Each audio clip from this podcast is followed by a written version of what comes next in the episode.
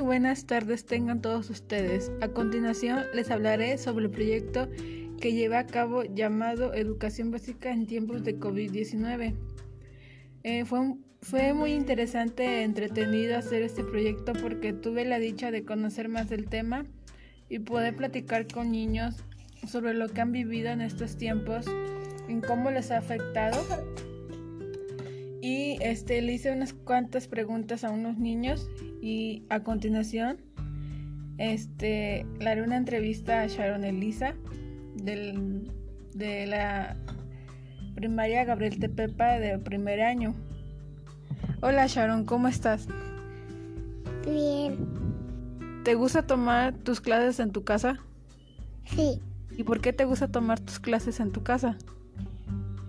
Porque me gusta estar acostada. Y bueno, ella fue Sharon Elisa de primer grado de primaria. Casi no se expresa muy bien, pero le gusta tomar sus clases desde la comodidad de su casa. Pero no todos los, los niños piensan así. Y a continuación se hará otra entrevista a otra alumna llamada Melanie Estrella de sexto grado. Hola Estrella, ¿cómo estás? Muy bien, gracias. ¿Te gustaría regresar a clases presenciales? Sí. ¿Por qué? Porque me gusta jugar con mis amigos. Y bueno, ella fue Melanie Estrella. Y como pueden ver, ambas niñas piensan de modo diferente.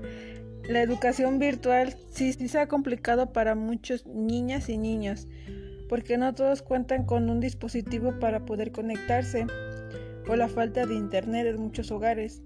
Según la UNESCO, más de 861.7 millones de niños y jóvenes en 119 países se han visto afectados en la educación básica.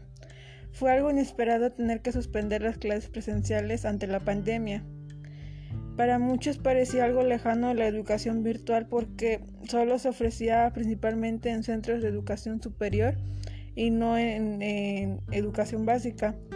Muchos profesores, directivos, papás, etcétera, se vieron forzados a perder el miedo y tuvieron que, que atreverse a utilizar las herramientas pedagógicas de manera virtual. Y en recomendación sugiero ver videos de la SEP en el canal de YouTube llamado Aprende en Casa. También en la página 11 TV encuentran videos educativos.